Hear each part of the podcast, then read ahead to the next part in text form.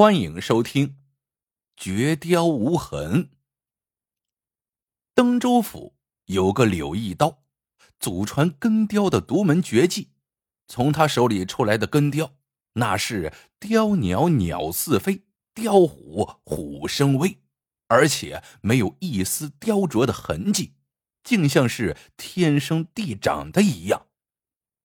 一时间，柳一刀的根雕。成了达官贵人热衷收藏的物件。这一天，柳一刀的徒弟张万才进城送货，刚回来，咕咚咕咚，一瓢凉水还没喝完，就听院外传来喊门声。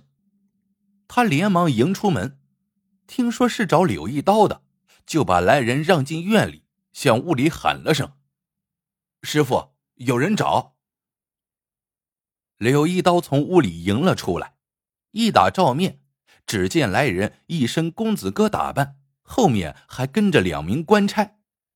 寒暄几句后，方知来人正是知府的义子，人称朱大少，是个人见人怕、鬼见鬼愁的主。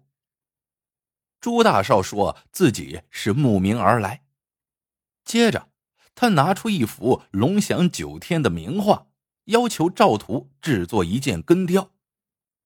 柳一刀细一端详，说：“这画的是五爪腾龙，要雕成器物的话，只有皇家才能享用。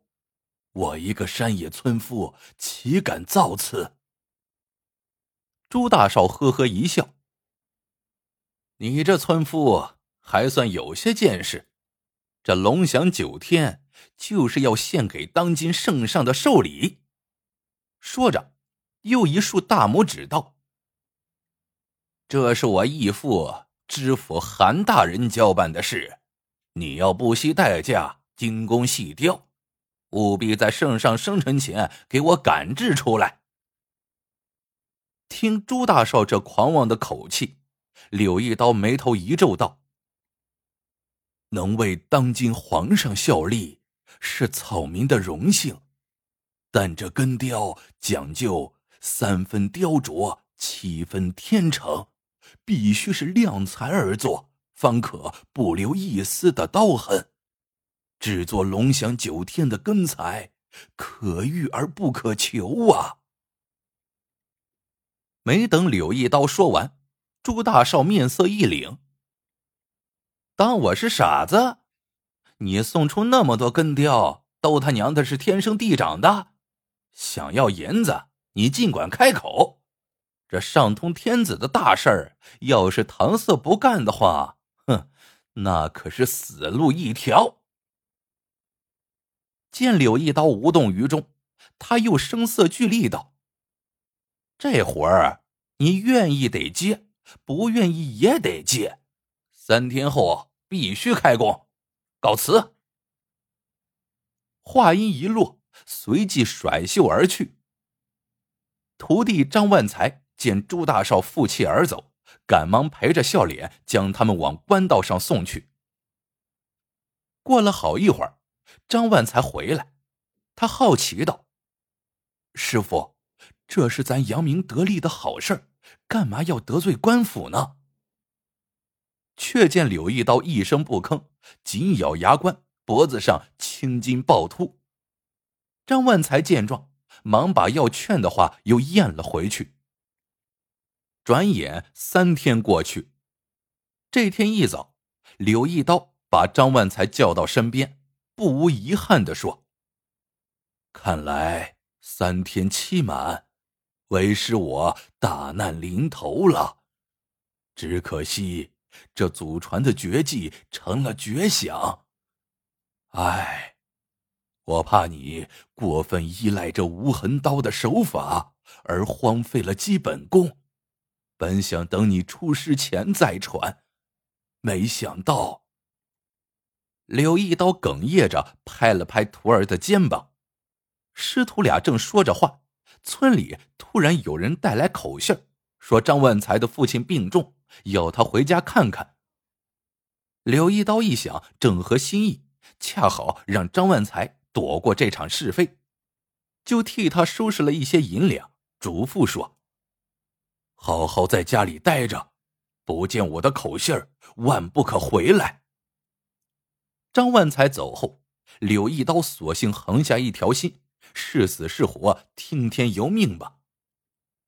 没想到三天期满，朱大少竟没上门纠缠，也不知打的是啥鬼主意。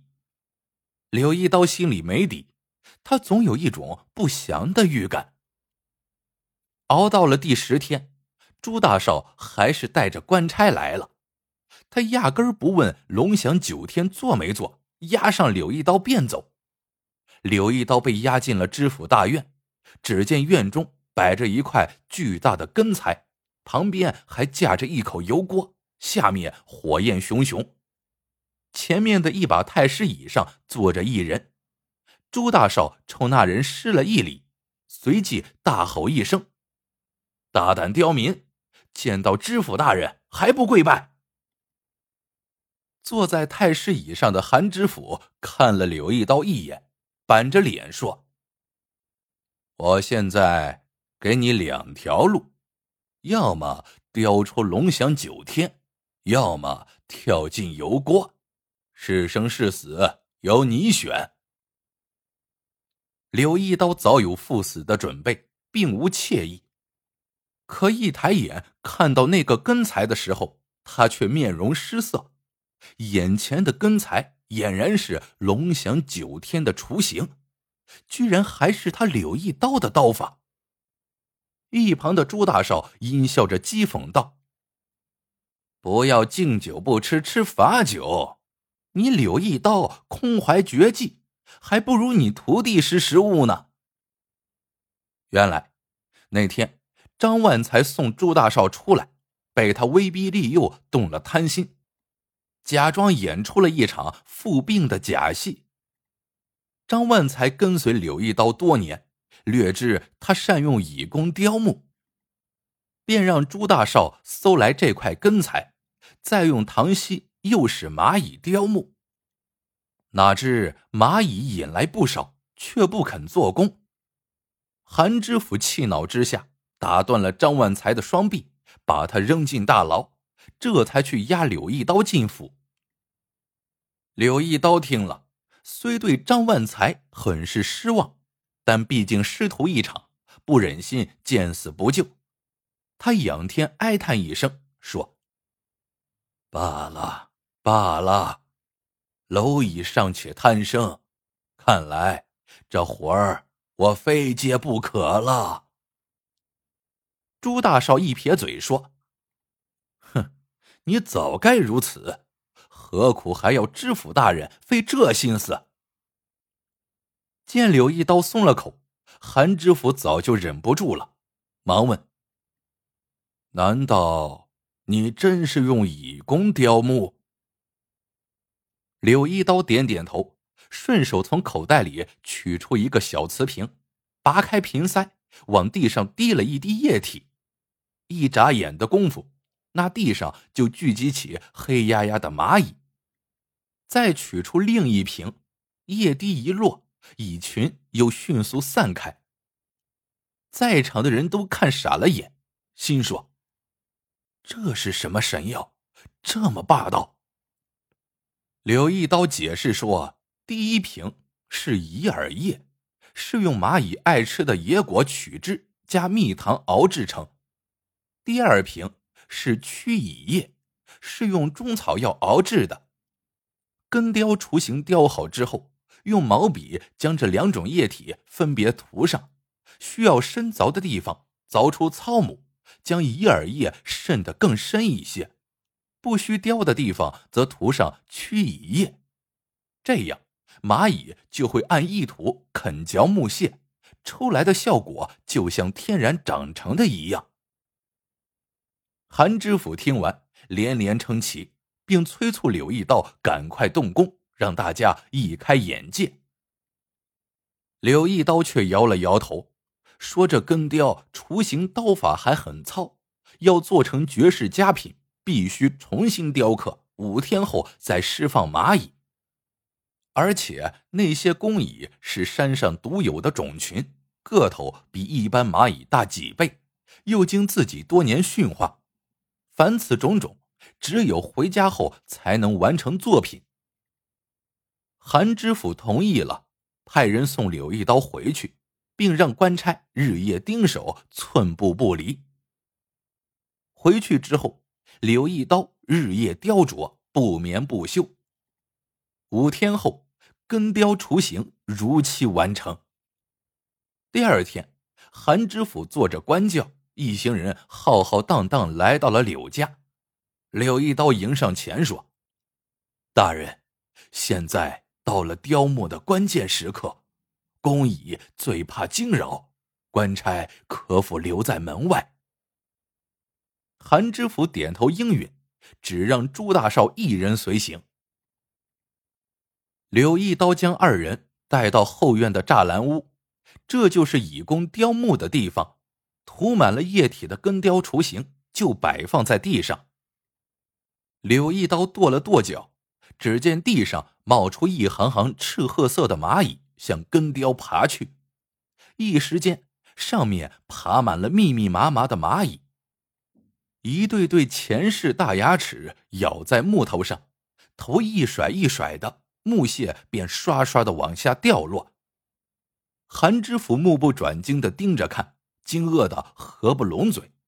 一旁的朱大少眼珠子贼溜溜的转，问柳一刀：“这是最后一道工序？”柳一刀答道：“最后一道是防虫蛀。”用驱蚁液浸泡一下即可。话音刚落，突然当啷一声，朱大少拔出腰刀，凶光毕露道：“看来已经大功告成了。而要让龙翔九天成为绝世孤品，天下就不该再有柳一刀。”韩知府在一旁听了，也拍掌大笑起来。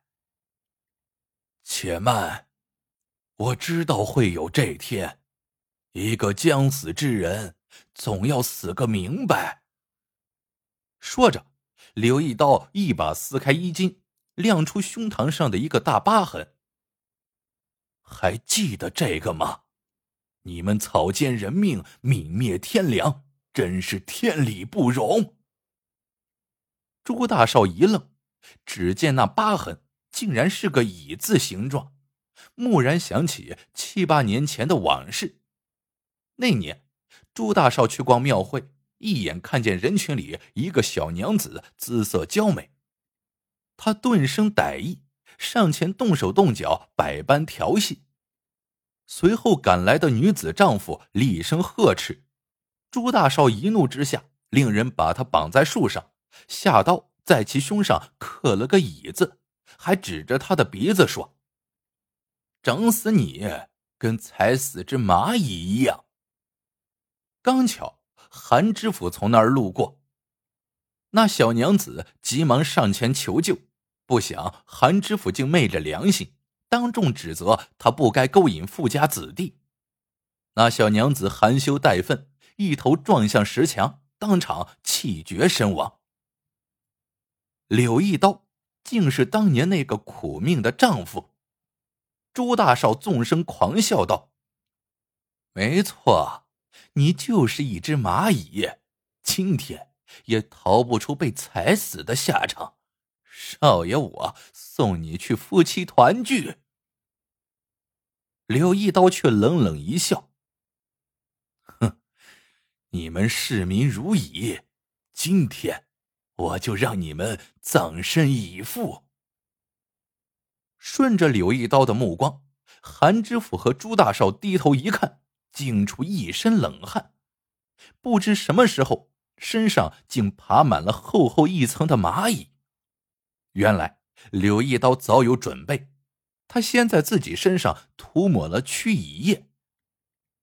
刚才扯开衣襟的时候，又暗中。将盛有银耳叶的瓷坛绊倒，浓浓的耳液洒了一地，百步之内的蚂蚁倾巢而出。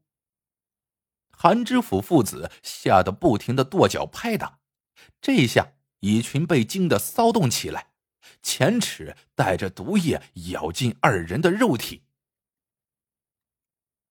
很快，二人就像雪人一样融化下去，轰然倒地。当官差们找到栅栏屋的时候，只见地上有无数的蚂蚁，下面埋着两具森森的白骨。后来，龙翔九天几经周折，辗转到了当朝天子的手上，满朝大臣连连赞叹。此物只应天上有人间妙手偶得之。只是没有人知道，为什么底部的落款是“以民莫欺”。好了，这个故事到这里就结束了。喜欢的朋友们记得点赞、评论、收藏，感谢您的收听，我们。下个故事见。